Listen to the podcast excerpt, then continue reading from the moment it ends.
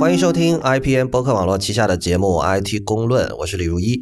大家新年好！现在应该还是这个羊年农历新年的假期哈，所以那个我不知道大家现在是在外边游玩，还是在这个农家乐，还是在潜水，还是在可能有些人也是在工作。不管怎么样，加班对，不管怎么样，如果您在这个假期还抽出时间收听我们的节目的话，那真是非常感谢。呃，照例做一下广告哈，如果您喜欢我们的节目的话，请考虑成为我们的会员，这样可以支持我跟 Real 把这档节目一直的做下去。那么我们的会员费用呢是每个月三十人民币，如果您一次支付一年的费用，可以获得八五折优惠，也就是一年大约是三百元人民币。啊，如果您对会员计划有兴趣，请访问 it 公论点 com 斜杠 member 斜杠 m e m b e r it 公论点 com 斜杠 m e m b e r，谢谢大家。呃，Lawrence，你的声音怎么一回事？嗯，这个最近感冒了，啊，对啊，最近那个美国好像这边流感挺严重的。对我听说了，但是那个可能跟天气冷有点关系，然后但无所谓了，这是小事情。呃，几件事，先做一下这个道歉声明哈，因为昨天那个，其实到今天 Real 家里的网络还是有问题，他现在还仍然是用这个 LTE 网络跟我录音的。那么也因为这个原因，他昨天那期那个本来昨天应该有一期内核恐慌要上的，但是他们录完之后，你是一共传了大概有三十几个小时吧？对，因为我家现在那个宽带的上行带上行有问题，就是小的数据包可以通过，比如说我上一个网页，我发个请求，它可以没问题。但是你要上传一个什么大的数据包，就只有几 KB 的每秒的这个速度，非常沮丧。对，所以我是昨天深夜才收到了他的文件，那么呢，就是没有办法在周日如期上线了，但是今天会上的，今天会和这个 IT 公论一起上。哎，辛苦你了，要剪两期，同时对，然后我们另外还有一个消息，就是可能大家在我们的社交网络上已经看到了，我们我之前用这个 IPN 播客的那个总的 Twitter 和这个新浪微博账号，以及 IT 公论的 Instagram 账号发了一个一个小的 teaser 吧。就是就是我们有一档新节目要开了，然后大家可以看到这档节目的这个我们的图标不是每个图标上面都是一个汉字嘛，然后这档节目上面那个汉字是色，颜色的色。嗯哼，呃，我看大家有很多猜测哈，有人觉得是不是读色，呃，不是的，是读色。然后至于是什么，这个节目反正很快也要出了，所以到时候大家自己听就知道了。呃，嗯哼，对，先继续卖关子。对我们那就直接开始今天的这个听众反馈吧。嗯，今天反正是过年嘛，这听众反馈也比较多，所以大家我我们也会多读一点听众的反馈，呃，这个大家开心一下就好。嗯，当然不是说之后没有内容啊，今天内容还是很多的。可能不够用时间。呃，首先是一位叫 Dirk 的朋友，他通过电邮发来的反馈，他说：“这个主播们好，新年除夕夜听了第一百四十期，其中有一段是关于播客音质的讨论。我很同意主播们的观点，的确，好的音质是重要的加分项。”然后这位朋友就讲了这个他听了一些其他的节目，呃，但是就是他有有的时候他觉得这个节目内容是有意思的，但是他发现这个他跟别人推荐的时候，他朋友第一反应是哦，音质怎么这么差？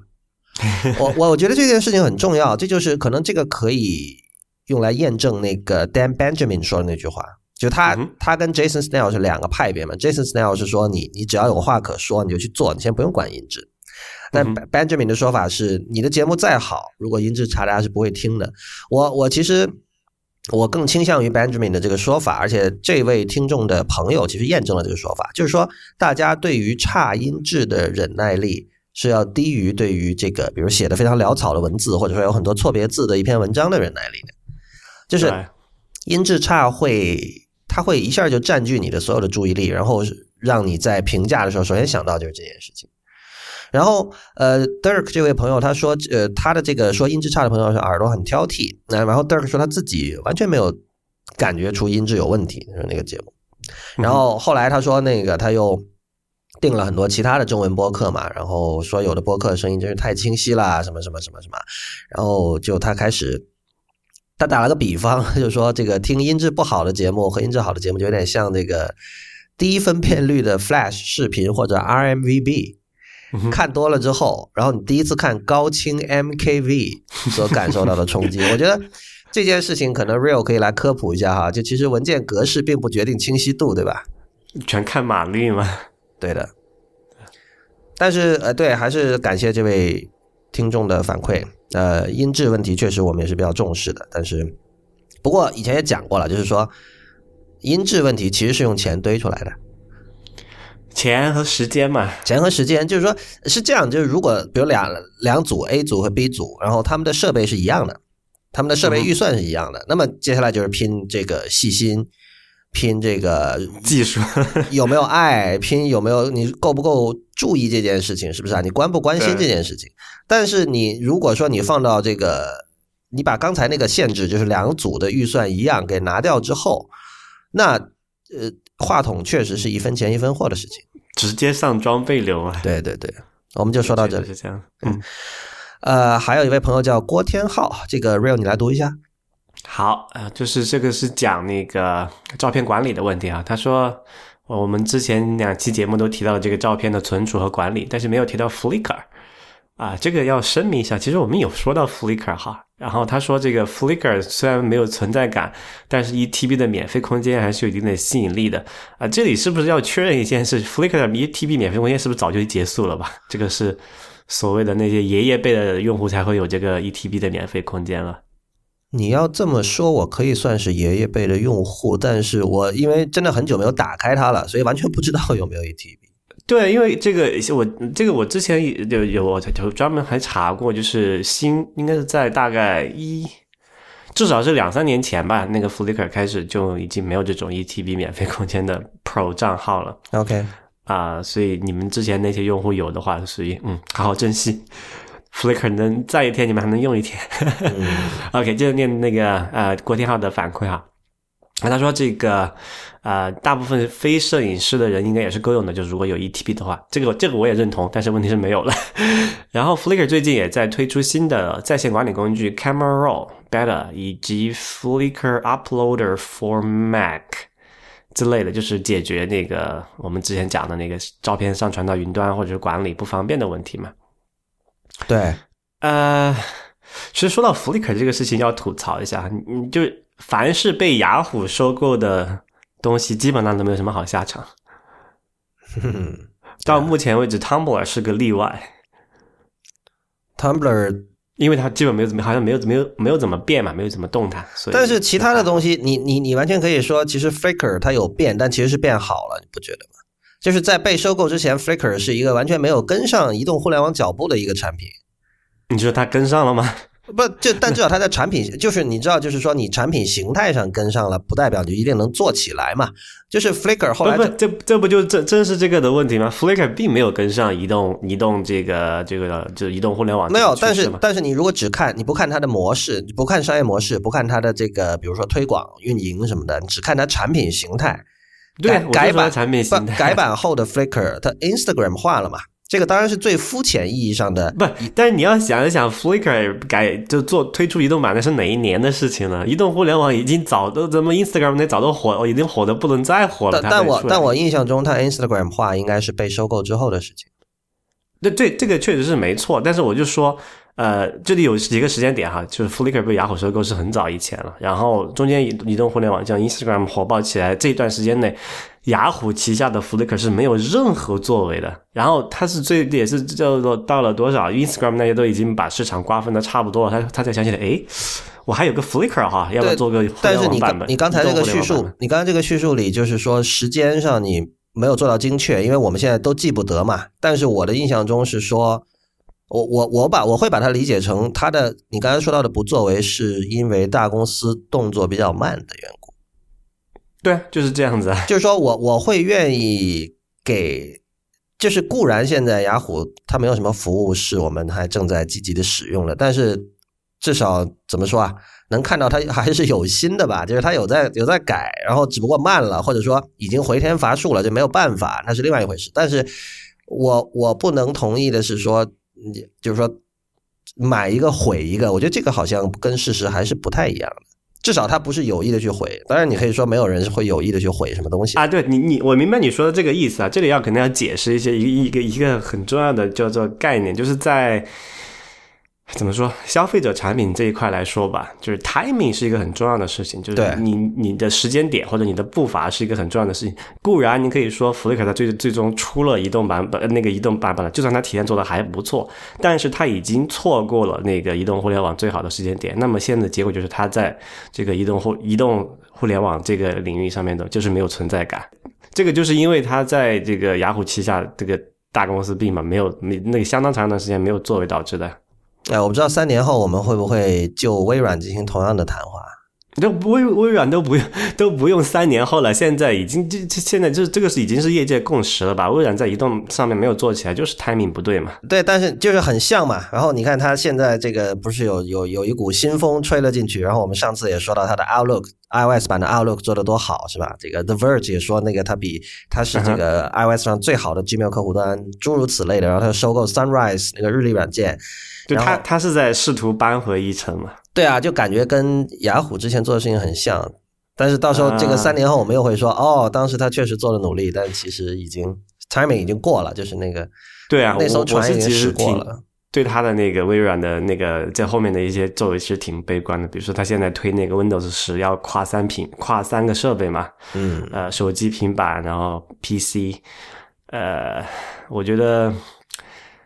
就是这个可能市场上已经容不下第三个移动出移动操作系统了吧？嗯，差不多是这个意思。啊，接着说一个事情哈，那个呃，那个郭天浩他有一个反馈是说，这个 Artsy 加入的 Google Plus 团队。然后之前我们不是说这个 Google Plus 就那个不是应该加入 Pixar 吗？Picasa 还是 Pixar 那个东西叫 Picasa，Picasa，OK。嗯。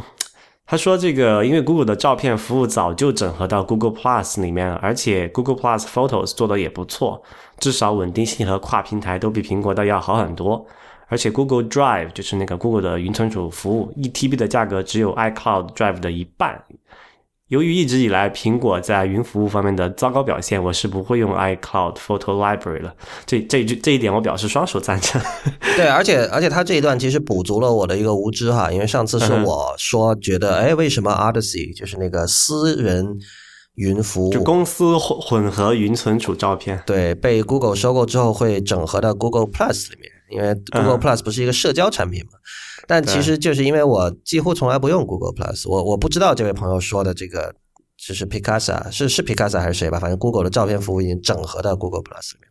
嗯哼嗯哼，不过不，你其实你你这个也不怪你啊，我觉得 P 那个什么 Google Plus 就是一个叫什么癌症细胞。我看到有一些这种被视为大牛级的人物，就比如说可能什么。这个编程界的泰斗之类的人物在在用这个，有时候偶尔会看到哈，或者还有那个 Linus Torvalds 在用吗？啊，对对对，然后 Eric Schmidt 在用，然后他他自己用自家的也也不算什么。对，但是但是他整体的整个用户体验，包括他的这个这个文章呈现的结构，我都觉得很糟糕。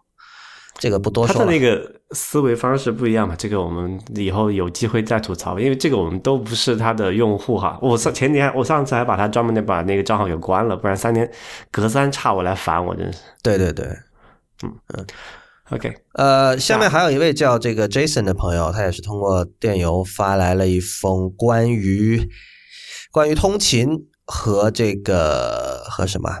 企业软件呢？那 Jason 是这么说的哈，他说这个，因为他啊，他说我今早是出门前打开了第一百三十八期 IT 公论开始听的，离单位差不多还有十五分钟，听到你们说把一期节目分开两次播出，哇，这个是 不好意思啊，这是挺老之挺早之前的一个反馈了，呃呃，跟大家说一下哈，太医来了，后来已经决定不拆分了。我们是 一百三十八期确实讨论过这个事情，然后他们拆分了一期，然后在网上做了一个小调查，发现大部分人是反对拆分的，所以从接下来的一期开始，就是他一来了，早就已经不拆分。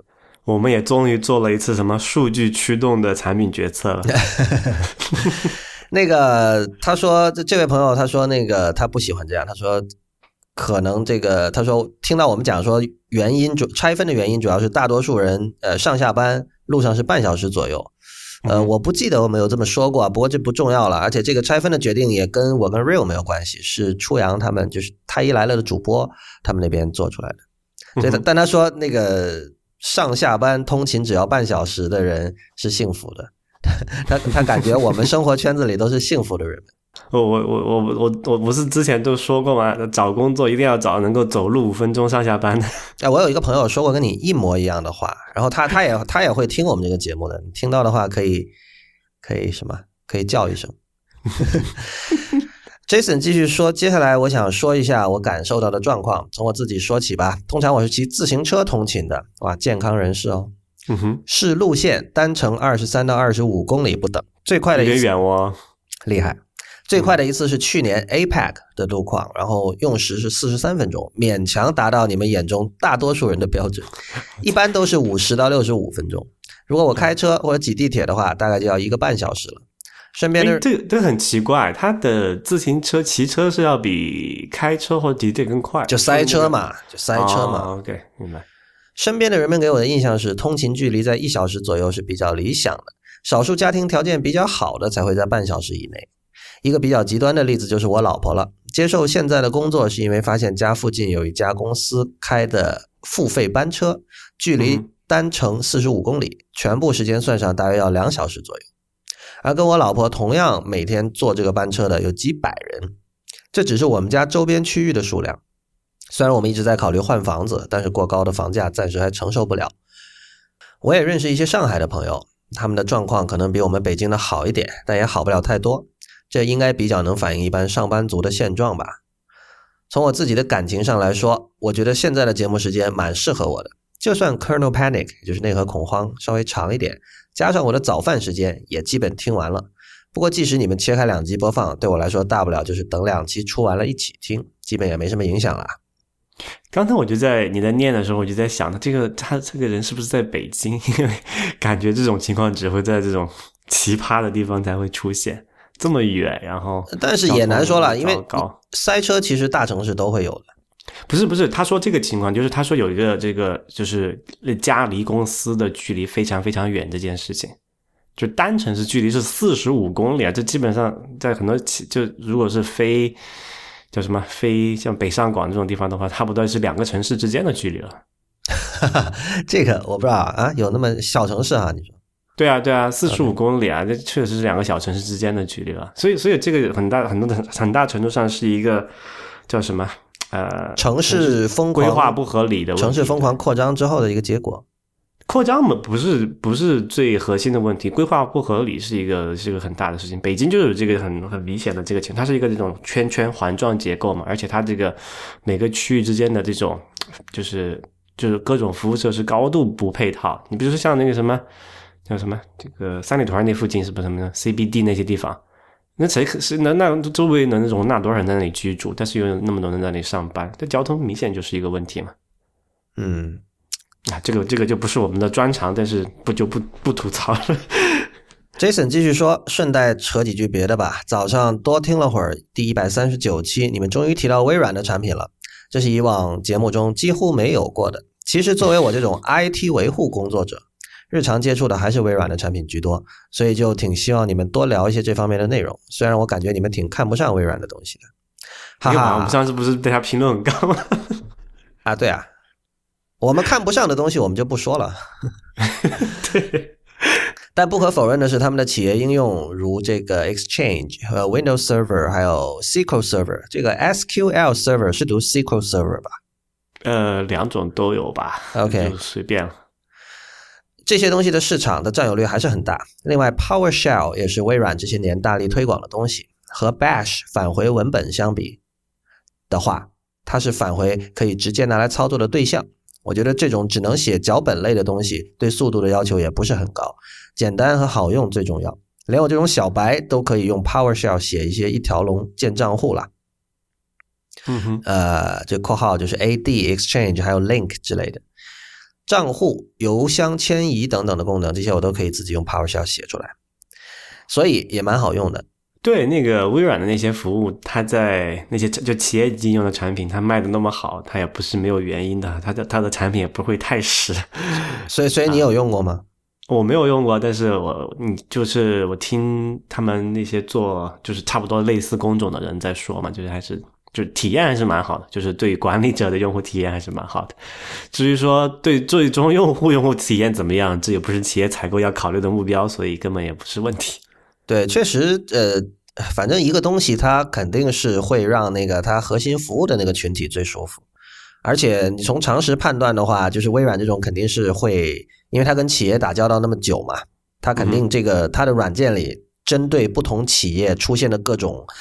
所谓的 edge cases 应该是做了很多调节的，对吧？对啊，这方面的应该是业界无人能出其右了吧？对，我觉得这这就是一个经验问题，这就是一个经验积累投入嘛，对，资源投入嘛，人就是还有这个经验的积累啊。对，这而且这个这就是靠时间去熬的。某我觉得某种程度上跟比如说像那种地图软件或者搜索引擎一样。就是这不是说哦，那个苹果现在有很多现金，然后噼里啪啦就可以解决的事情。这个就是可能人家就是花了十年，就是时间比钱要贵，就可能在这件事情上就得到了最好的这个反应吧。对呀，对。OK，呃，下一位叫这个陈先生，我们称之为。那么他是对这个一百三十九期的反馈，他说听完这期有点好奇，就安装了 Snapchat，因为我们我们那天讲到了 Snapchat 出了那个 Discover。嗯哼，对，呃，是他他把一些这种媒体，是他选的大概十几家那种媒体，比如说什么 CNN 啊、ESPN 啊、国家地理啊，什么都都聚合到他的一个专门的页面，然后你点进去可以看到以这种 Snapchat 的方式设计的一些媒体内容啊。那么他说。呃，这位朋友说有点好奇，就安装了一下，然后的确有点出乎意料。下面下面细细说来，首先很高兴，通讯录里面没有人用 Snapchat，所以就愉快的试了试 Discover。那么把 Discover 的所有服务商的内容都看了个遍，然后就想到了“介质模糊”这个词。在以前，可能我们会报纸就是报纸，视频就是视频，那种霍格沃茨中图片会动的预言家日报，只是遥远的来自魔法世界的幻觉。这是什么？哈利波特吗？哈利波特，对，OK 啊。但是现在这种介质的泾渭分明被打破了。这当中不得不提的就是在台湾的苹果动新闻。那这个说一下哈，那那个。苹果动新闻，这个我知道，这个我知道，这个超搞笑。苹果动新闻真的是新媒体的一个范例啊！我觉得，我觉得苹苹果日报有很多东西值得新媒体研究者去研究以及学习的。呃，这个不过这个苹果日报是香港的公司啊，只不过它开到台湾去了，所以这个说一下。黎智英，而且说起来，以前好像我不记得在节目里有没有讲过，就苹果日报的老板是一个乔布斯的崇拜者。他说他当年跑到那个那老板叫黎智英嘛。他当年跑到苹果总部，说在门口等了四十五分钟，然后等到了乔布斯，然后聊了两 聊了两句，然后让他什么终身受益什么，也不知道是不是真的。但是 有一件事情是真的，他管自己的报纸叫苹果，就是为了向苹果致敬。然后啊，而且他的那个，你知道他的那个公司叫一传媒嘛？然后一传媒的那个英文叫 Next，对。然后他还有一个有旗下还有一本杂志叫一本便利，一本便利的英文叫 Easy Finder。所以，所以这方面的致敬是很明显的啊。那继续读这位朋友的信啊，就是他说，苹果动新闻把三次元的新闻通过二次元动画的方式表现了出来，实现了两种介质之间的模糊和融合。而这样的传播兼顾了内容的真实性和可读性，传播的效果远好于以往糟糕的视频剪辑旁白。Snapchat 的新功能在内容上几乎随处可见，特别是现在 RSS 聚合阅读的变种。遍地开花，但是形式上却超越了以往所有的 RSS 阅读器。我觉得这句话很挺对的，就是就是我们老说，有的人喜欢讨论说 RSS 已经死了，因为这个 Google Reader 关了之后，没有人再用 RSS 阅读器了。但其实我们要的不是 RSS 这个技术协议，我们要的是这种以反时间顺序、以这种 feed 的方式把这个内容给你灌进来，这样的一种。产品形态，所以从这个意义上说，你 Facebook、这个人人网、这个 Twitter、微博都可以都可以说是 RSS，因为他们都是 feed。但我觉得有一个问题哈，就是说我理解他那个东西的他说的那点是什么意思，但是就是 RSS 对于我来讲，就是当你说那个反时间序列那些那些都是呃一个一个特性嘛，但我觉得对我个人讲最重要的一点就是它有一个叫什么？让我能够在一站式搜集我关注的内容的点，而不是说我需要跑去啊，dis 那个 Snapchat 一个 Discover 要刷一下，呃，Twitter 要刷一下，微博要刷一下，然后什么 Instagram 要刷一下，各种要刷一下，就是没有一个地方让我能够呃，不用去到每一个地方分别刷，然后让我一次刷完的一个东西。这这个其实就是 Web 被这个用用如果用 Ben Evans 的用词，就是它被 bundle 了嘛。嗯哼，对吧？就是你刚才那种情况实现的一个前提，就是说它有一个标准。RSS 在当年可以说是一个标准，虽然仍然有一些网站是不可能不提供 RSS feed，对吧？那么在那种情况下，你刚才的理想还是不能实现，因为你你想说有一个地方可以去聚合任何内容，但是如果一个网站不提供 RSS feed，你就没有办法聚合它的内容。那现在的情况是，这个网 Web 就大部分地方都没有办法提供这个这个 feed。不是，而且而且就是，呃，不管 feed 不 feed 已经有点 irrelevant 了，因为其实大部分的地方，它虽然不提，就算它不提供 RSS，它会有 Twitter 或者 Facebook，你可以说它已经有某一种 feed 了，对吧？或者有新浪微博，它已经有某一种 feed 了。但是这这个问题就是说，就你刚才说的问题，这这就是 bundle 嘛，就是说它被变成了一个个自留地，对吧？你你你可以，比如新浪那个微信公众账号也是一样的呀，我没有办法通过 RSS 去订阅微信公众账号，就这样。对。啊，继续读这位朋友的信啊，就是他说，都说现在年轻人阅读的越来越少了，要多专心阅读。那这句话本身不是矛盾的吗？既然有优秀的传播介质用来获取信息，为什么要去选择抱着文字啃个不停？关键还是你得让文字具有吸引力。而 Discover 做的大概就是这样一回事情：先通过几秒的视频和五秒钟就可以读完的文字，让你确定你对内容感不感兴趣，觉得有意思，那么请继续滚动查看深度报告。如果无碍的话，你划过去就是喽。这可比什么智能化推荐要强得多了。其实现在这种介质融合越来越快。以前一本书只能读，但是现在呃更广义的书，你几乎是无所不能，可以听也可以看。而这就是对以往固有的原子媒介介质，也就是 physical 实体的介质的摧毁。对比使用微软的 Office 和印象笔记等生产力工具，你就会感到。Office 还是基于传统的页的概念，你的内容是一页一页的，你的内容受受到了这个每一页的这个版式的限制，而在印象笔记以及一些轻量化的 Markdown 里面，内容就是流动的，不会被传统的页所局限，你的版式是跟随内容的变化而变。这 这里我估计我们的那个什么朋友惊雷会跳起来 反对啊。那他这两段其实触及了很多很重要的问题，而且而且这些问题都是可以激烈的去争论的。我先读完吧。在一百三十八期中提到的微软的 Hololens 里面，Real 怀疑微软是不是又会放鸽子？就是这里放鸽子指的是它没有办法做到这个演示中那么那么好的效果哈。嗯哼，难道 Real 没有留意过对面的李如一正带着一台现实增强设备吗？说实话，我那个我那个其实是虚虚拟现实设备，不是增强现实设备。他说的我带那设备是三星的那个 Gear VR 啊，就是和 Oculus Rift 合作的。哈哈，所所以所以其实你买完之后现在还在用吗？我最近由于感冒，所以不太用。如果感冒加 头晕，越还越戴越头晕，是不是？对，OK，呃，其实。但当然了，说实话，现在用它的欲望不是那么的强，就是去去用去用它是会，就是说，哦，我要知道这一块发生了什么。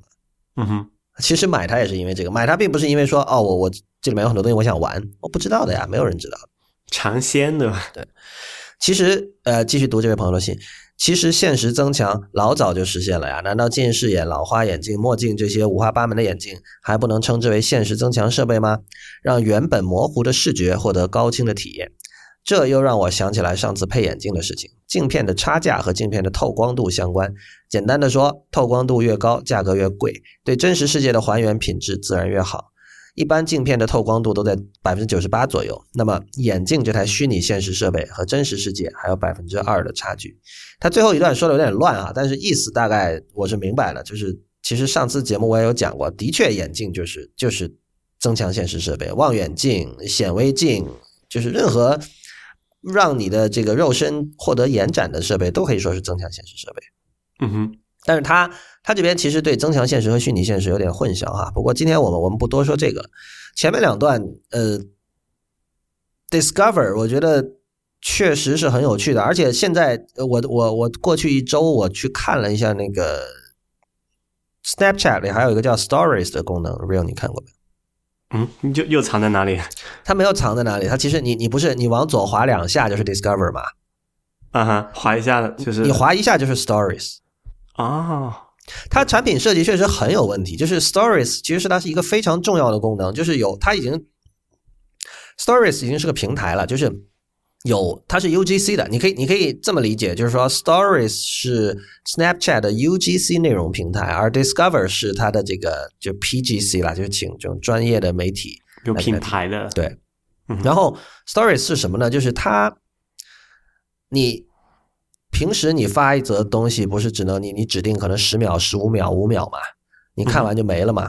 它那个 Stories 是在未来二十四小时之内，你可以反复的看，但是它每条仍然是只有比如说五秒或十秒，但是你可以把很多条串起来。啊？什么意思？也就是说，比如说我可以拍呃十条十秒的视频，然后我把它十秒串起来，那就变成了一百秒。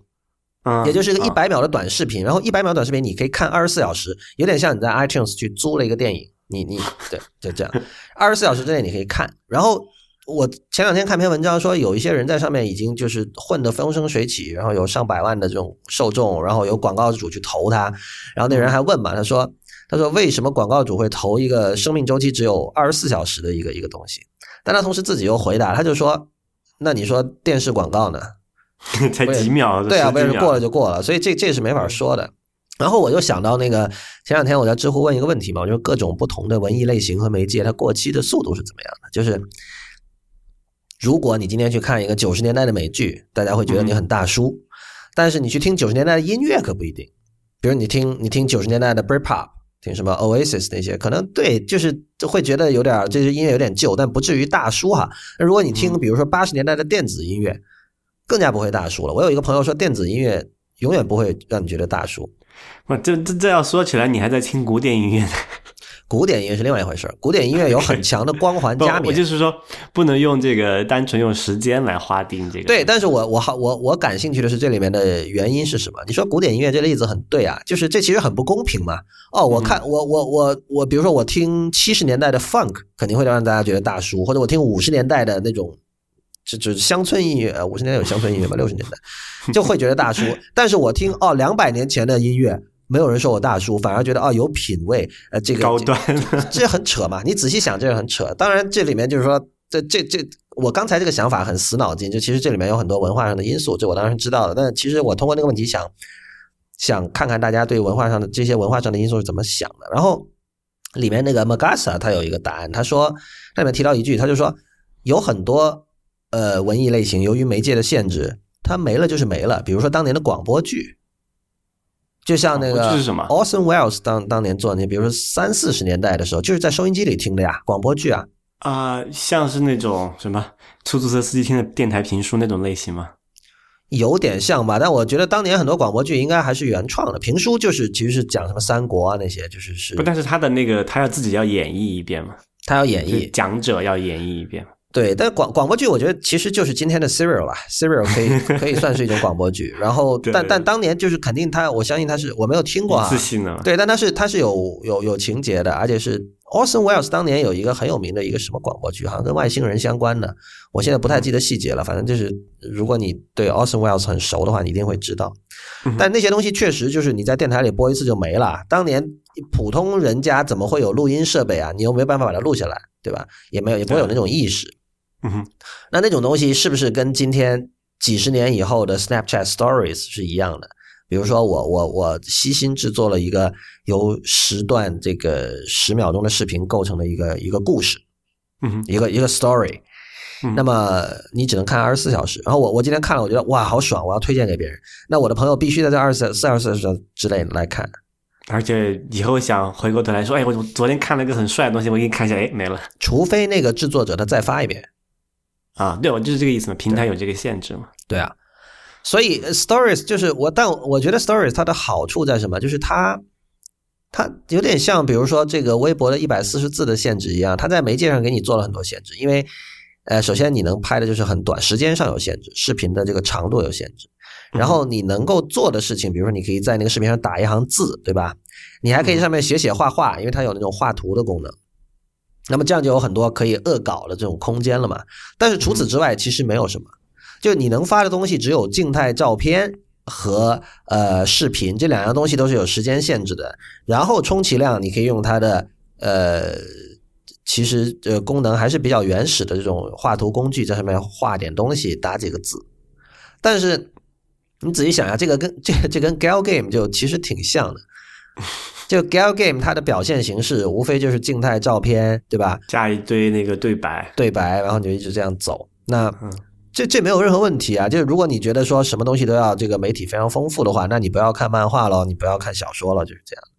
嗯，不过刚才你说那个那个时这个什么，回过头去看旧旧媒体的这个时间，我想起一个呃身边的一个例子啊。我读大学的时候，就是我们是什么四人间、五人间嘛，有个室友，然后我一直大学四年都跟他一个宿舍。在我印象中，大学四年，我亲眼目睹过他在就是那个在电脑上看那个什么，那叫什么？是是应该是港版的吧？叫《新版》还是台版的？就是《新白娘子传奇》，就是赵雅芝演那个版本。OK，他看了七遍还是九遍？嗯，然后呢？那个是一个八十年代的剧吧，还是九十年代剧？嗯，是有这种，就是更像一种怎么说啊？是就不用过不用 不用过脑子嘛？我觉得不，但是就是。这也也你你一方面也可以说就是戳这个这个就是电脑，那个那时候还没有移动互联啊，没有什么的概念，就是电脑而已，就是有可以在网上下载到这种啊过十几年前或者二十二三十年前播过的这种电视剧，它能够再重复收看，就可以自己 VOD 嘛。嗯，就不像以前说这个你要守在这个电视机前等那个时间点到了，然后过了就没了。如果你再想看，就是再翻翻这个什么报纸，哪个台会有有重播，就是在一个非常。没有呃，就是非常不不友好的时间段再重播，你还可以翻过去看。嗯就有了这么一个基础之后，你还真的是有很多这种方式让你回过头去啊看你喜欢的内容。但不管时间时间限制怎么样，但是你现在说有有像 Snapchat 这种东西，它人工去限就在技术可以给你这个选择的情况下，它拿掉了这个选择，这个是一个，就是限制是永远有的。所以，但是有有以前有说以前那个限制是是一个呃经济或者说这个一个技术上的限制嘛？但是你你你难道你你又怎么知道 Snapchat 不是经济和技术上的限制呢？比如说它这个为了控制带宽，对吧？对，如果你。我我们我们现在我们我们都不是 Snapchat Snapchat 创始人，我们不知道他们当时怎么想。但有可能，比如说大家觉得哦这样的话，你如果视频太长，有的人考虑到流量就不发了，有可能啊。不是说他们是为了鼓励人多发嘛？你如果就是大家，呃，就是那天我在跟之前我们上次我们推荐过那个 Now 嘛，就是我朋友他们做那个是有点像中国版的这个 Snapchat 的意思哈。然后当时我我就问他说为什么不能保存？然后他说呃。如果可以保存的话，就是如果你知道对方可以保存你发的东西的话，你发的东西的内容和心态就会很不一样，是不是？哎，但你知道 Snapchat，你你截图你是可以截图，然后截图的时候对方会知道的，你知道吧？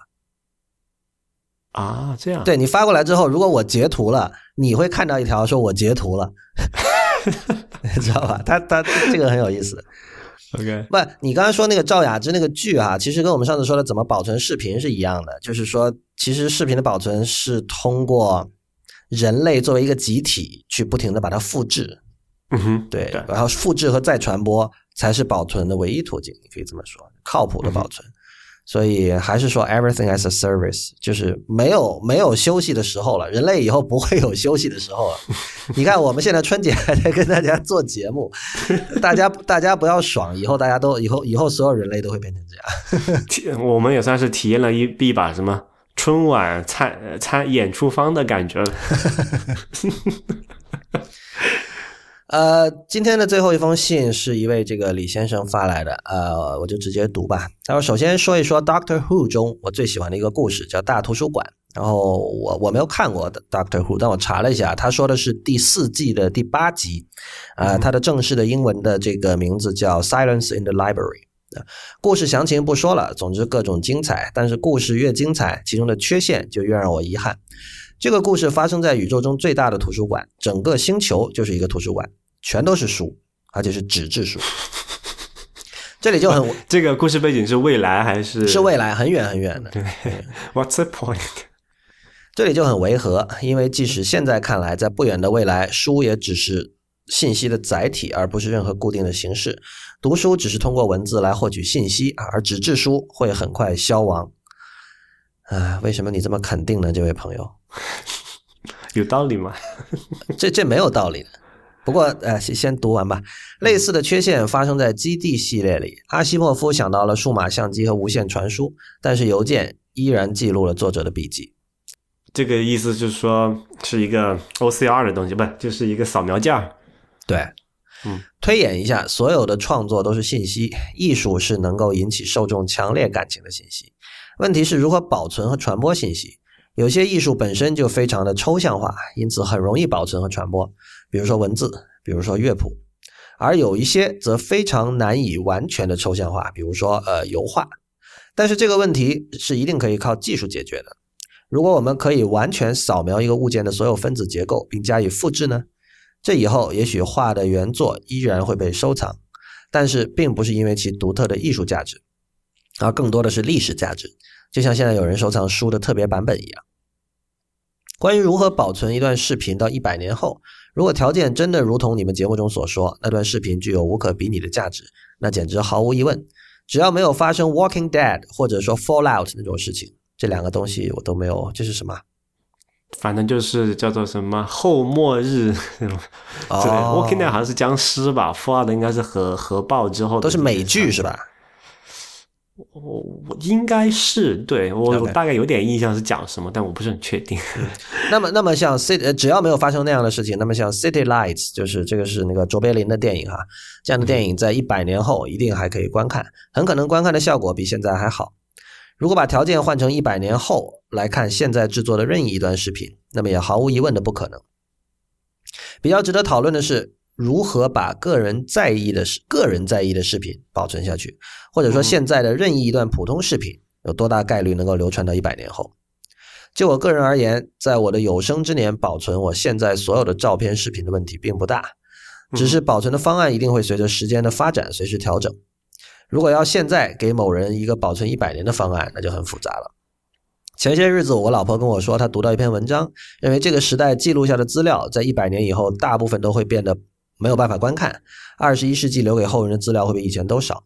我当然不认可，任何时代的大部分资料都会流失，并非仅仅因为这个时代而已，并非仅仅是我们这个时代而已。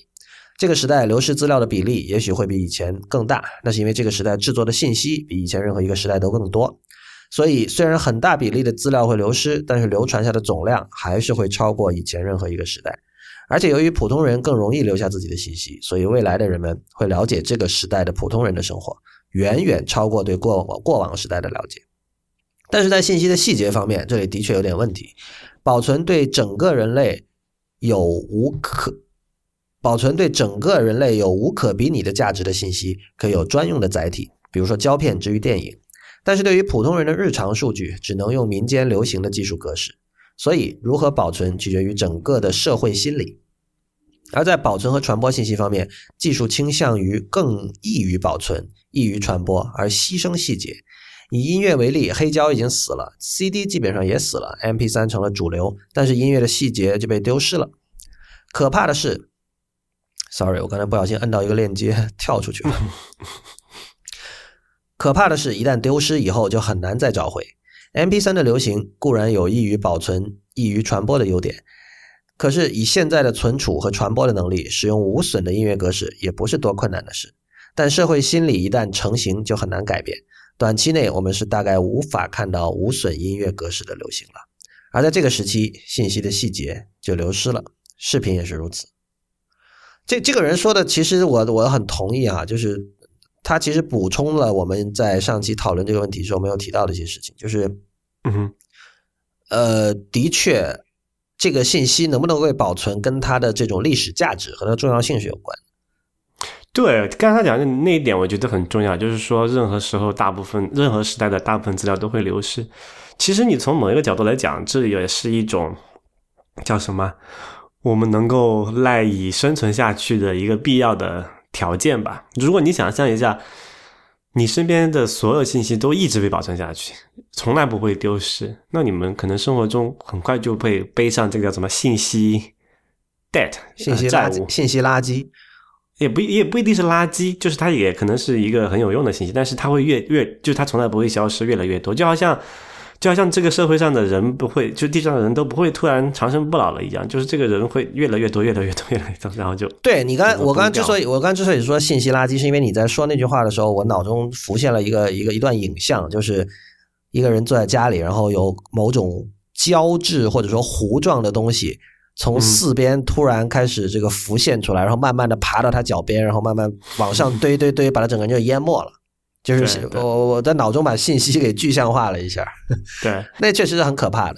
对，而且这个就是说，呃，虽然，但要这里要要说一句很多人可能不爱听的话了，就说虽然我们总觉得啊，我们那个过去拍的照片多么多么的珍贵，多么多么的呃呃，就一旦丢了就没有了。其实其实对于很多人来说，那就真的，如果你房子已经把火失火了，你的之前的那些什么觉得你觉得珍贵的东西都都烧掉了。那你可能就哎难过那么几天，之后也就该干嘛还是干嘛去了，对不对？就其实没有那么重要。对，而且你可以把它想象成新陈代谢的一个过程。对啊，这就是啊，这个就是这个什么整个这个这个我们这个自然界要要要遵循的一个规律嘛。就好像或者你从这个意义来讲，像 Snapchat 的那种东西，它带这种自我销毁功能，其实是好事，因为你想一想啊，这里要说那些政治不正确的话了，它上面发的大部分东西，其实过了那个二十四小时的周期之外，也就成为垃圾了，对不对？没有任何保存的意义或者是价值。这还跟记忆有关了，就是说，某种意义上说，人是靠扭曲自己的记忆活下去的。嗯哼，就是你，你人人是挺擅长把自己的负面的记忆给忘掉的。把它把它给埋起来，用刚才我说的那种胶胶状物或者是在质埋起来。头脑中这个替它进行加工美化一下，对啊，对啊，对啊。所以，如果所有东西都能保存，我靠，那你这种 就不能加工了。对啊，你这种欺骗行为吧，就会被暴露在光天化日之下。人家这个 Google 一搜，我靠，完全不是这样，好不好？对对，所以所以怎么说呢？我觉得这种，哎，其实也丢了也就丢了吧，技术做不到的事情，何必要跟他抗争呢？对，但是就就其实是这样了。我们我们讨论那个问题，其实是一个那是一个那是一个技术问题，就是嗯呃，但是我们知道，就是说，如刚才这位听众朋友所说，如果你的信息足够重要，那肯定会有专业人士会去想办法，也一定会有办法筹到足够的资源，包括资金和技术资源来去解决。比如说你你要啊，隔五年复制一次没问题，隔两年复制一次没问题，我们我们提供钱，你来做这件事情，这是很重要的东西，我们一定要把它保存下去。嗯那接下来其实就是说，我们怎么来确定哪些东西是重要的？那现在看来就是通过各种摇笔杆子的人写的东西，然后各种奖项，就是所以我觉得从这个意义上，大家不要不要经常去骂记者了。其其其实就是记者有再多不是，其实他是塑造了这个时代的很多东西的。就尤尤其是你，你比如说我我来、明天今天明天今天明天奥斯卡啊、今天早上奥斯卡，你们听到你们听到这期节目的时候，奥斯卡应该正在进行。对，对，那对啊，就是能够进入奥斯卡的片子，肯定会被认为是值得保存一百年的片子嘛。就他是在帮我们做一个什么信息压缩，你对过去的那些都可以丢掉，真把这些留下来就好了。对，这种事情是不公平的，很可能有很多重要的电影没有进入奥斯卡，而且一定会出现这样的事情。但是你能怎么样呢？对吧？对，信息压缩总是有损的，不，大部分时候是有损的。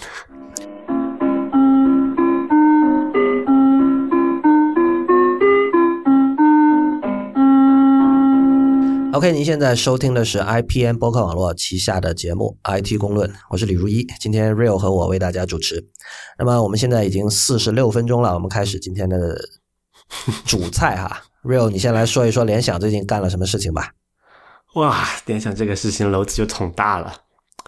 嗯，你知道很多这种就是所谓品牌电脑商，它会因为它利润很薄嘛。之前我在知乎上有个回答也说过这件事情，它就很多你会看到它可以开机会预装一些软件，对不对？对，然后它这个这个电脑一打开，可能笔记本那个那个什么掌托那一部分，啪六七个这种各种品牌的那个标志在那里，对不对？嗯，就是为什么他要做这件事情呢？因为他是他每装一每预装一个软件，或者每贴每多贴一个那个标，它都有一定的这个收入嘛。然后因为 PC 就是这个台式就是个人电脑，就 Windows PC 啊，应该应该缩小范围一下，这个行业已经利润被压榨到不成样子，他们只有没办法，只好靠这种方法来不在不提高售价的情况下增长增加一点收入嘛。就是那个钱是那些软件的厂商付给这个，比如说联想，就硬件，对对，呃，电脑做电脑的叫做这些 O 厂 E，商我们叫做 OEM 厂商嘛。对，呃，然后联想最就在在它是在应该是前两年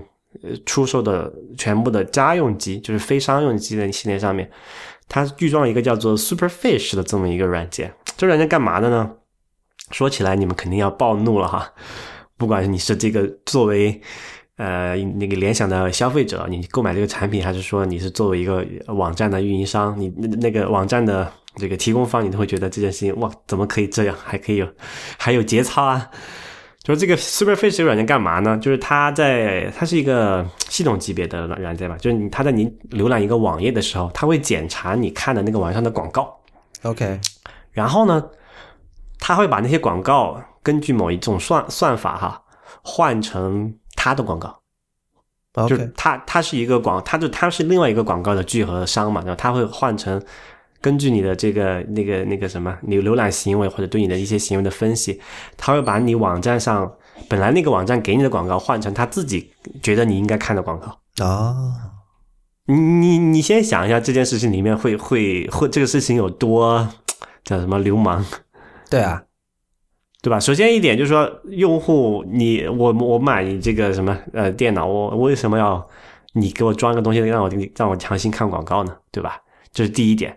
第二点就是说，那比如说我很多这种网站它是靠广告运广告收入运营起来的嘛，比如说国内大部分的媒体站啊，还有国外的很多这种就是非订阅制的这种站点都是靠广告运营起来嘛。啊，你跑来看了我的内容，然后把我的广告换成你的广告，我又没收到一分钱，我还要给你提供这个内容，提供这个带宽。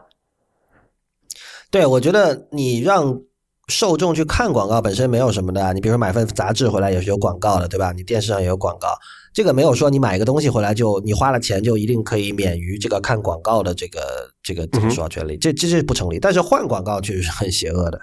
不，就这里面是有一个什么默认的社会契约的问题嘛？就是说我我看了一个免费网站，我没有为为他付钱，那么我作为回报我他给我展示一个广告，那我能够接受这件事情啊？那我就是我就看广告呗，反正你要有收入，我给你看广告。我觉得我我跟这个内容提供方之间是达成一种什么默契的，对不对？但这个契约不是 universal 的，你知道？比如说像这个不管这个契约是不是 universal，但是这个是我跟这个这个网站的提供方达成的这么一种一种交易吧，你可以这么理解。现在啪，他这么一个中间人跑出来说，他既不是内容提供方，他也不是他也不是为我服务的，他跑来把中间的广告给替换掉了。对，这是刚才所说替换广告肯定是邪恶的，这个毫无疑问，这没有任何可说的。对，就这件事情就是非常非常的流氓的一件事情啊！当然，这个事情呃，这是在商业上就这么讲啊，但是大家可能觉得哎，好像也没什么。但是其实这件事情，如果你作为联想的这个品牌的用户，对你来说伤害还远远没有到这里结束哈。嗯，因为他要实现这一点，他要做一些技术上的手段嘛。啊，其中一个最 最最要命的技术上手段就是说，很多这种广那个网页现在不是很多是 HTTPS 是加密的广加密的网页嘛？对，加密的网页的话，一般来说是没有办法在中间拦截截获的，那这样就只叫所谓的中间人攻击是比较难的嘛。是然后它这个 Superfish 是为了实现这一点呢，它在用户就是联想的这个这个品牌机的用户上安装了自己的一个更正书，然后去自己给别的网站做这个签名的这个就是加密的这个呃签名。什么意思呢？这可能就要要稍微解释一下，就是说，比如你访问某一个银行的网，你你你自己银行网站，因为这个连中间网络是不可信的嘛，你要把它加密，那银行会就用它的这个会买一个这种所谓的第三方的证书，是一个这个然后这个证书会给银行的一个这个网站签名，然后你访问这个银行的时候，银行会给你提供一个什么样的一个证明？他说你用你的这个本机安装的一个一个更证书去验证我这个银行是不是真真正是那家银行，然后这更证书是由通常是由这个呃操作系统。厂商选定的那些可以信任的东西，比如说中国有一家叫做 CNIC 嘛，然后美国有那全球有那么几十家这种所谓的受信任更证书的呃这个发行发行商，对，然后这些都是要经过严格的审核，然后他们就就有非常啊、呃安全的这种也不叫非常，就是大部分来说还是比较安全的一个操作规范吧，才可以信赖这些更正书嘛。然后这个 Superfish 它在就联想在安装这个 Superfish 预装的时候，它就 Superfish 就自己预装了自己的一个跟证书，然后这个这个跟证书是没有经过操作系统或者是其他任何第三方进行一个验证或者觉觉得它是可靠的，然后这个跟证书就等于是可以伪造所有的 HTTPS 的这种网站的签名，那么。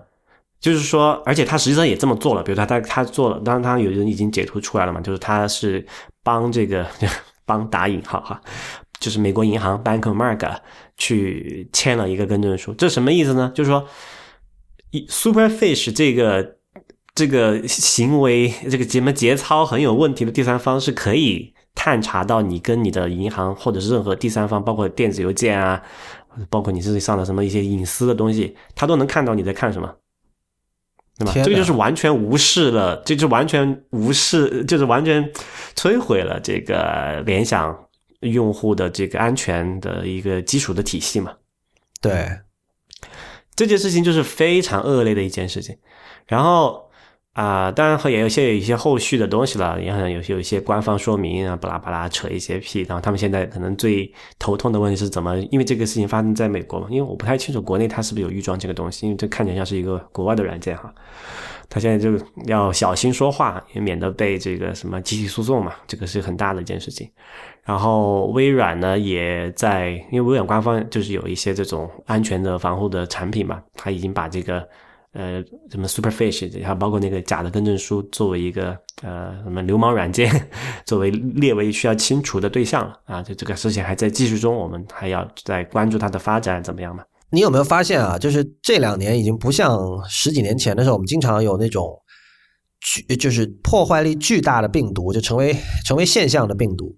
比如说什么，不管什么熊猫烧香啊，什么 C I H 啊，就是就是那那种级别的，还有更更早的，像 Robert Morris 写的那什么爬虫病毒。然后相反，我们看到的，比如说像那个之前我们讨论过的几个病毒，什么什么 Heartbleed 那些，很有很多都是那种服务器端的，对吧？是是处在就不是说这个最终消费者端的一种病毒，而且是是是服务器端，或者甚至是某个协议，或者是比如说这个 S S L 里面的一个什么什么漏洞。嗯哼。然后呢？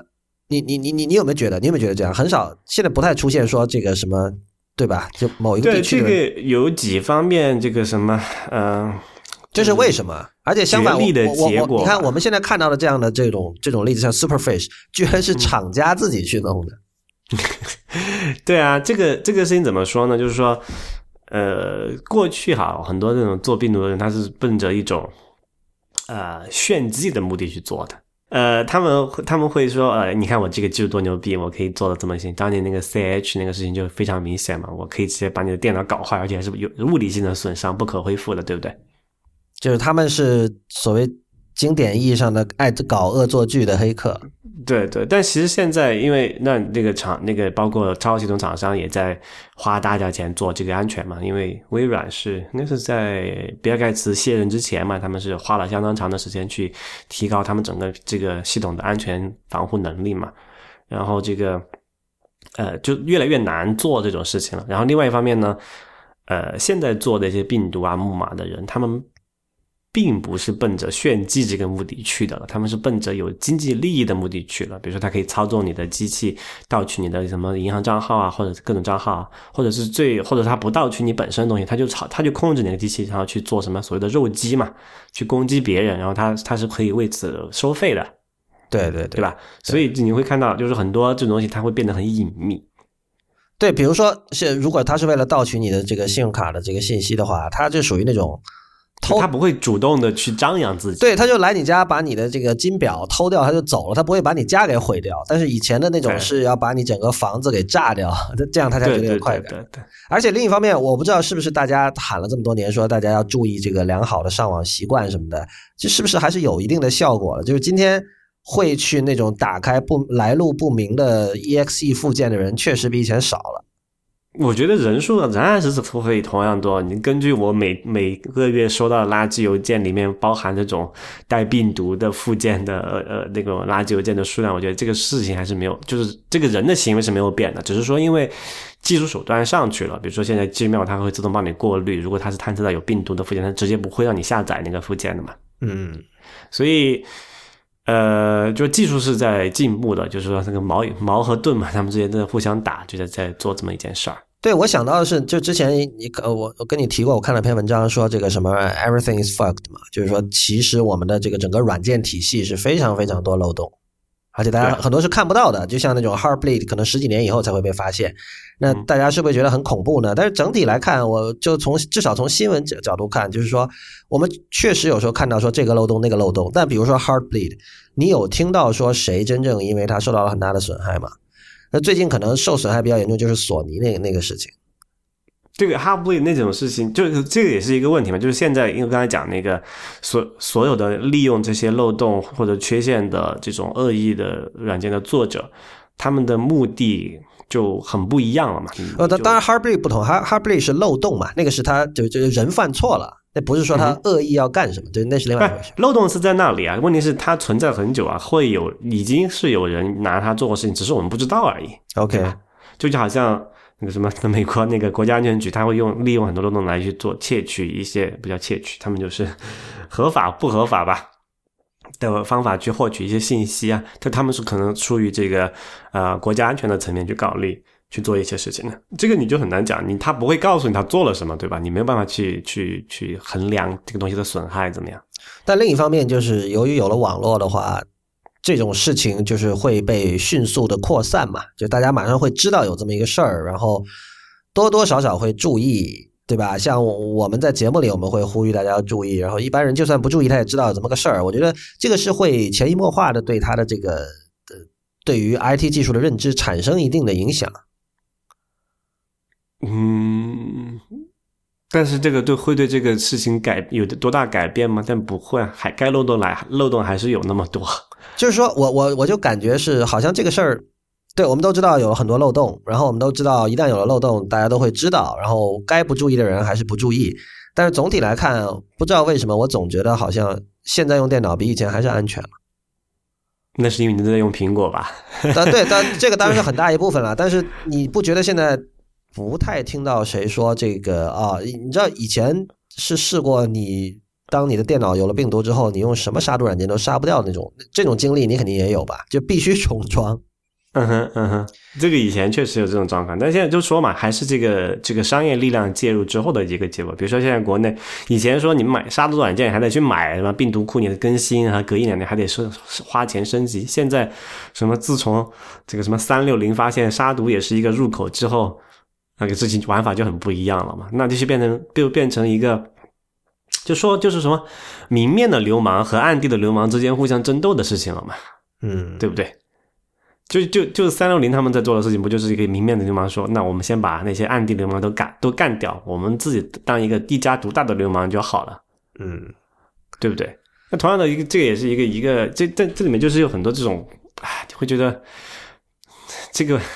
很肮脏的一些东西。对，这其实对你，你其实说出了我想说的没有说清楚的话，就是说以前的流氓是那种，比如说野匪，对，不成气候，对，现在像组织的嘛，对，所以现现在你看到 Superfit 这种东西，居然是一个跨国公司在做，这就是，这就是这个光明正大的流氓，官就是怎么说，官匪了，成为。对啊，所所以就是这这以前还有包括像国内那些情况也是一样嘛，之前那个什么。呃，不是什么呃，最大的这这，你在国内很多这种 Windows 盗版的嘛？之前不是有个很大的叫什么番茄花园？番茄花园对这个东西嘛？它就是自，它就提供这个盗版的这个 Windows 的安装镜像，然后它是里面自带木马的。后来那个好像被被抓了吧？嗯，那为什么不就是以那个什么触动到一些人的利益了嘛？那就动用那个什么行政手段把它干掉了。当然，这个也是对对消费者来说也是好，那种是好事吧？我觉得，呃。你要首先一个市面上那种盗版的东西少了，你你要去买正版的。当然你买正版也不一定你会遇到联想这种 这种这种事情，对不对？对啊，也很难讲。不过，但是说回来哈，就刚才那件事情，就为什么我说我们要买苹果的产品，就是你不要去指望像什么联想啊这种这种厂商，他会有任何节操去为用用户的利益着想，不，他根本不可能嘛。他这个经济利益就不在那里，他他卖给你的时候，他根本就没有考虑过你的就你的利益怎么样。但，微软这个时候也很糟糕，就传统这种事情发生的时候，大家会觉得我靠，这个 Office 那个不是 Windows 多多糟糕的一个系统，这么多漏洞。但其实你仔仔细想一下，中国的那个 Windows 那么多洞，是不是都是什么番茄花园这种盗版软件造盗版系统造成的？它有经济力在里面种木马，然后或者说像这个 OEM 厂商这种自己主动安装不安全的这种第三方预装软件造成的。对吧？其实，就微软也挺、也挺、也挺苦逼的。但是，这个事情他也有责任嘛，因为他那过去那么二三十年，他把这个 OEM 厂商的利润压榨的差不多了。就是微 什么微软和英特尔实际上是踩在 OEM 厂商的两座大山嘛？对。那他们拿走了这个整个产品的大部分、绝大部分的利润，让留给 OEM 厂商这种就是没有办法存活。那反过来，OEM 厂商为了自己存活下去，要采取各种各样的手段，最后损害的最最终受损的还是这个微软自己的用户嘛？那么很多人就受不了，那我买苹果好了，就不不会就清净嘛？我起码打开不会豫章弹出三十六个软件，然后这里掌头上贴五个标，对吧？对这个，你刚才说一点，我觉得挺挺重要的，就是。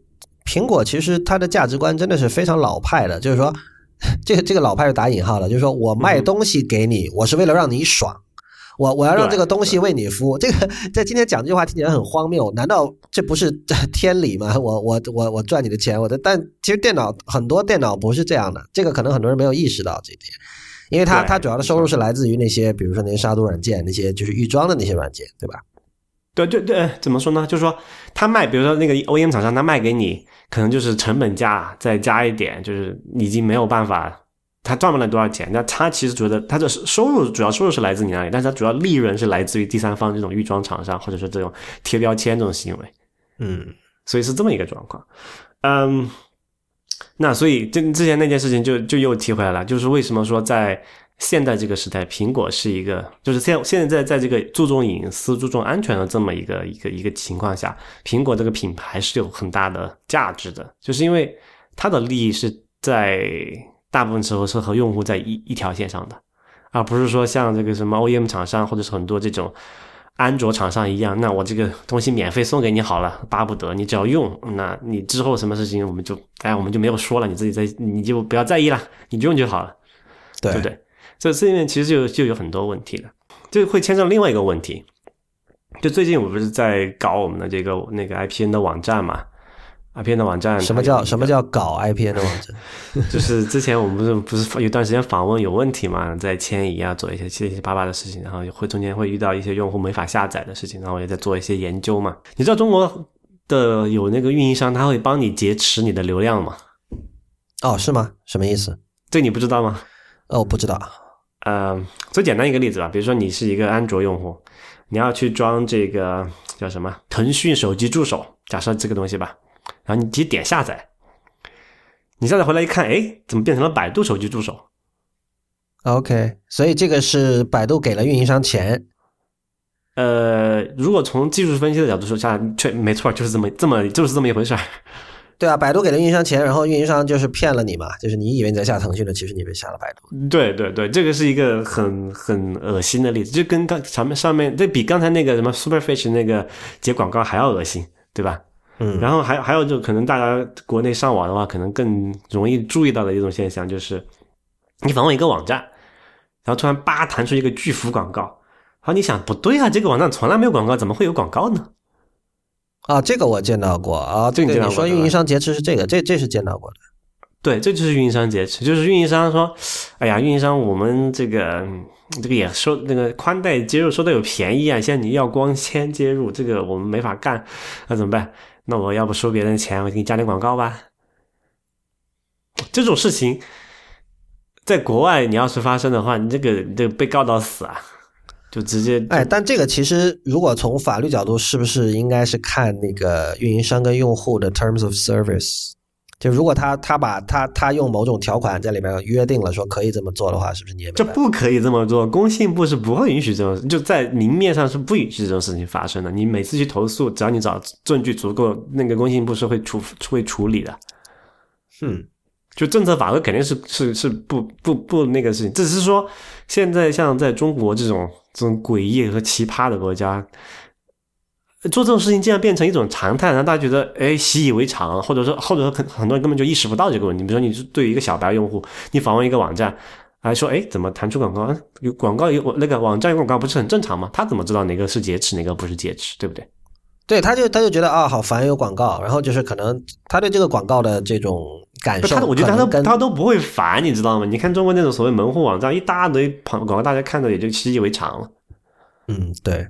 然后，但是你现在跑进去一个网站，本来是没有广告的哈，他看有广告啊，没什么一没什么不对的地方啊，很正常啊，对不对？他是这么想。嗯，所所以为什么我们说要要提要要提倡这个就是这个什么 HTTPS 加密连接？就起码有了这个 HTTPS 之后，运营商这个层面，他没办法从很方便的中中间直接截获你的这个这个请求，然后给你插入广告嘛，或者至少你知道他截获了你，你会出你会这个浏览器会提示你的问题嘛？对，然后这个又是就就又是回到刚才那个 Superfish 那件事情了。Superfish 那件事情的恶劣之处是在于，哪怕你使用了 HTTPS 去去拦截，就去防止运营商给你中间植入这种广告，你还会遇到像那种预预装第三方的流氓软预装的第三方的流氓软件，给你强制去掉你的这个 HTTPS 的保护，你知道吗？哈，所以这两件事情是直接相关的，我觉得就。好了，不要那么说起来是很愤怒的。你很愤怒，但是你愤怒之余，还是提醒大家访问 IPN 的时候要用 HTTPS。对，就是你加上 S 的话，就起码我希望哈，你不会遇到这种事情。不过 Superfish 好像中国也有，之前有人访问知乎的两两三年前，有人访问知乎的时候就会遇到，就已经遇到这个问题。但是我还没想到怎么一回事儿，现在联想起来原来是这么一回事儿。嗯。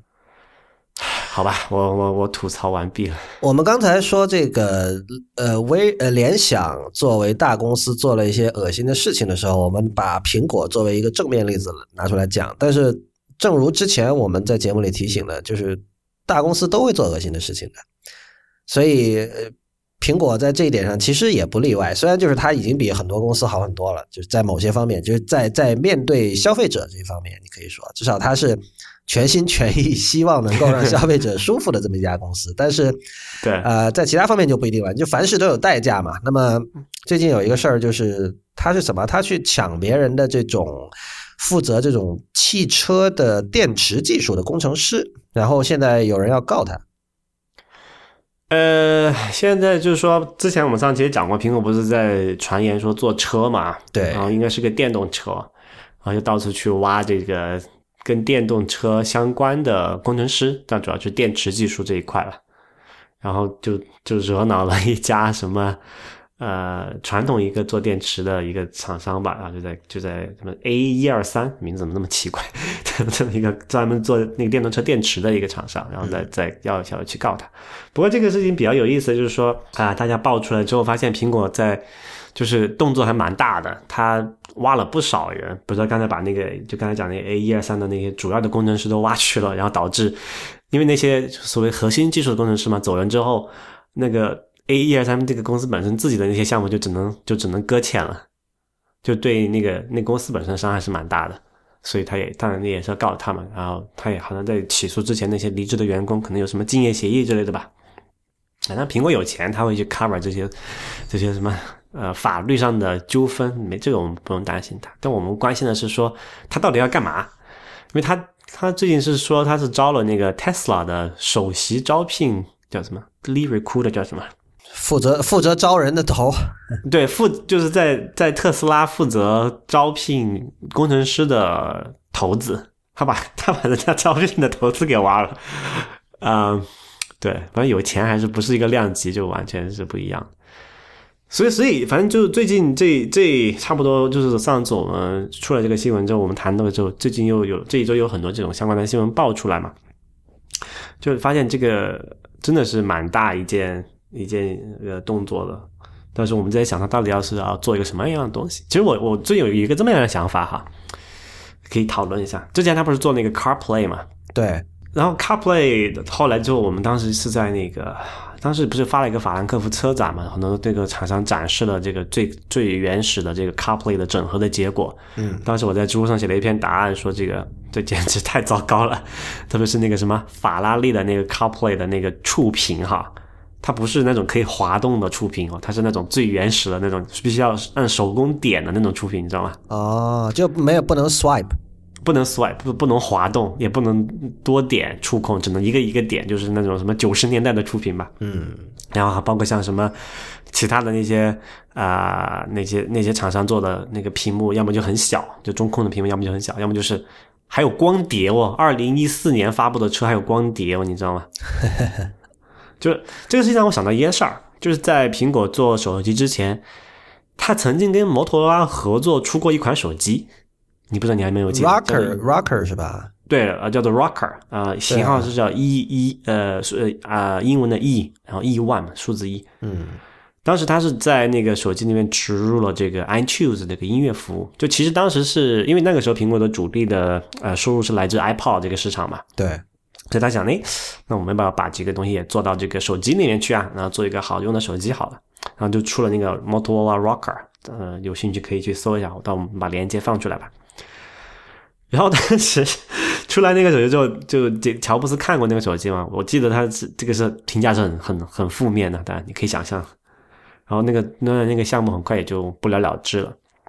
然后在后来事情大家都知道了，苹果自自己出了自己的手机，就 iPhone 那种划时代的产品。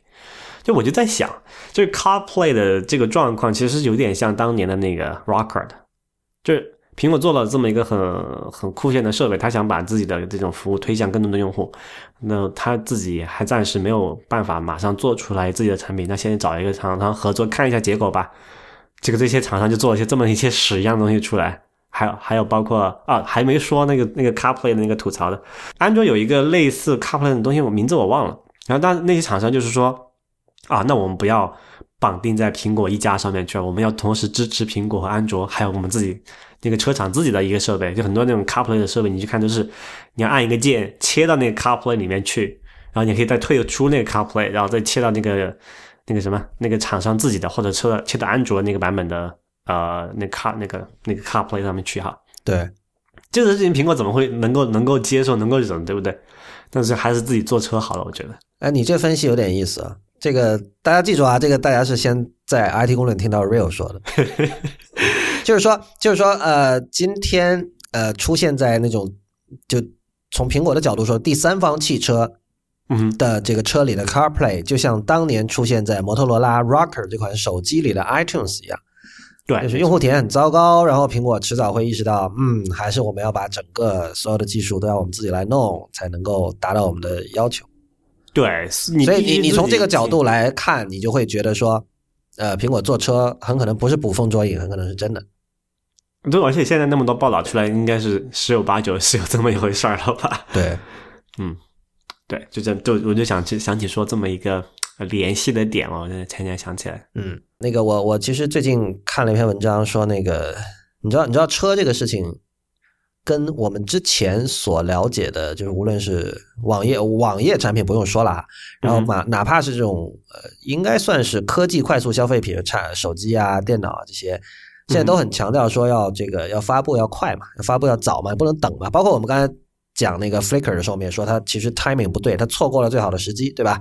你你你不可能说你在那等等等磨磨磨，我十年磨一剑，这个这个东西磨到最好才才做出来。市场已经走了，对，除非除非你是做 iPhone 那样的东西，你你十年磨剑的时候，没有人知道你在磨什么剑，那那就没关系。保密嘛。对，但是我最近最近那个呃，Hacker News 上有篇文章叫那个，就是有人推荐一篇文章叫呃，翻译过来叫“快速发布哲学对我们的伤害”，嗯哼，就是其实其实这种文章我我没有太多耐心去看它的这个本体，因为它的标题已经说了全部的东西。这个这个事情有时候是可以通过常识去理解的，因为很简单，你要快速发布，呃，好处当然是你可以第一时间收到你的这个未来金主，也就是你的用户的反馈，对吧？嗯，这个反馈很多时候是有助于你跳出这个这个工程师的象牙塔，然后真正看就是需求在哪里，对吧？但是、嗯另一方面就是快，人家叫什么 “good fast cheap pick two” 嘛，你你你要快，你就不可能说做的很好，然后又很省钱，所以嗯往往往就是你快速发布的代价，就是说你的东西做了一半就发出来了。然后，然后这种东西现在成对这种现这种东西成为了时代的主流价值观之后，好像大家已经不再觉得，呃，细心打磨东西是一件值得鼓励的事情。至少投资人不会这么鼓励你，投资人会拼命拿鞭子抽你说你你这是完这是完美主义，说你一定要要 pragmatic，你不要完美主义，你会死的，就就之类。对对，没错。就所以这种东西其实，如果我们老说 nice things nice things，我们希望有好东西，但是这种东西跟好东西似乎是矛盾的，对吧？车就更是了，对吧？对，我觉得其实这个类比是挺好的，就是说，刚才你讲那个什么好、快、便宜，只能选三选二嘛。对。呃，其实苹果就选了什么好和快，它没有选便宜。那这个做做，但之前那个快速发布哲学可能对软件产品有有用，因为确实这个这个市场变化太快了，而且竞争对手就是此起彼伏，你根本想不到哪里冒出来一个人就把你干掉了，对不对？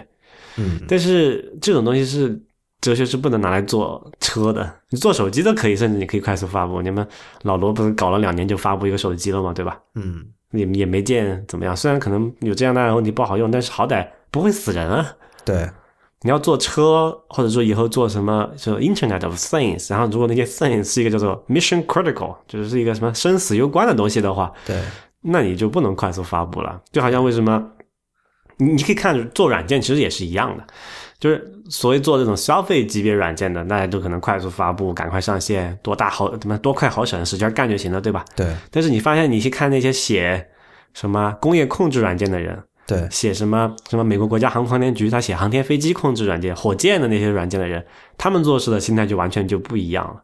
就是他们要什么，要要想着说，我这个行代码加上去之后，会对我这个东西造造成什么样的一个结果？我要验证一遍，我要我要 prove，不是说我不是 test 啊。现在我不是说有什么叫做呃测试导向的开发嘛，test driven develop development 什么意思啊？我先写个测试，测测试通过了，那我就算过了，然后具体怎么样我也不想了。但其实你不可能测到全面所有的东西，对吧？对所以你要去证明那个东西是没有错的，你要证明这个控制火箭这行代码的东西它不会打到另外一个地方去。对吧？他做这整个做事的思维，所用的工具，所用的语言，就会完全完全不一样。但是那篇文章其实蛮有意思的，他还讲了另外一个事情，就是说，呃，现在不是很多叫做，呃，就是创业成为一种风潮了嘛，现在对吧？对啊，那大家就很哎呀，很多人就就用一些什么哎呀要新酷的技术，然后觉得好用。其实很多人并不了解底层是有多难的一件事情。他举了一个很简单的例子啊，他说那个一个数据库 叫 MongoDB，这个已经被人黑了好久了啊，啊。MongoDB 是一个什么呢？是一个就是你可以简单理解为就是一个纯文档的一个数据库吧，简单的数据库。然后他当年上呃火热的一个作业，人家就说我快。嗯，就是别人他说别人就拿一些传统的那种老牌成熟的数据库产品的时候，就我们这个数据库产品这个什么持久性好，不会丢数据，各种各样的理由跟他比，他的所有的答案都是我们快。啊，OK，对，但是确实是很流行的呀。他这里面就在吐槽这件事情，就说这么一个不安全会丢数据的东西，你们竟然在用，这是疯了，简直。其实也是有一定道理的。它快吗？现在不是要讲 web scale 嘛？web scale 的话，就是说你要用很便宜的方法扩展到很多的用户，那你要选择这些一些东西，但可能它并不是并不是最好的选择，但是它还是有一定市场存在的价值的。它接口好啊，起码它文档好啊，它营销做得好，对不对？